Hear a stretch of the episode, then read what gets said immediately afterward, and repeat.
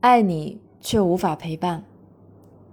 朵朵是爸爸妈妈的心头肉，为了让朵朵有更好的生活条件，爸爸妈妈整日忙于工作，朵朵只能跟爷爷奶奶生活。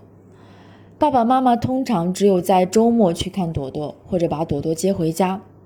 像朵朵这样的境遇肯定不在少数，这是个现实的社会。我们首先要解决生存的问题，要为自己和孩子创造更好的物质条件。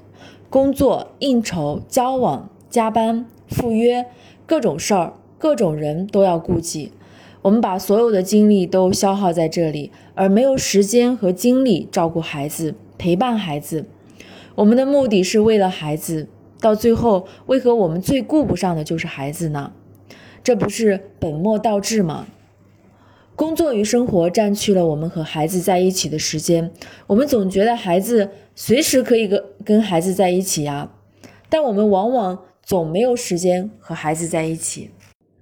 还有一种状况似乎更加具有欺骗性，那就是我们人和孩子在一起，心却没有和孩子在一起。坐在孩子旁边，我们却在全神贯注地看报纸、接电话、看电视、想事情。我们很难把心放下来，全神贯注地看着孩子，用心陪伴孩子。每个父母都觉得自己尽了全力去爱孩子。但我想说的是，除了物质，孩子的成长还有着巨大的心理需求。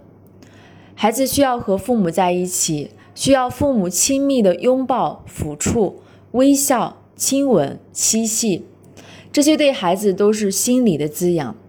父母让孩子体会到的爱，就是心理的、精神的滋养。没有这些滋养，对孩子的成长而言，就是一种缺失。这种缺失带来的后果。甚至比物质的缺失更为严重。我们已经很努力了，但为了孩子，我们还要抽出时间，并且高质量的和孩子在一起。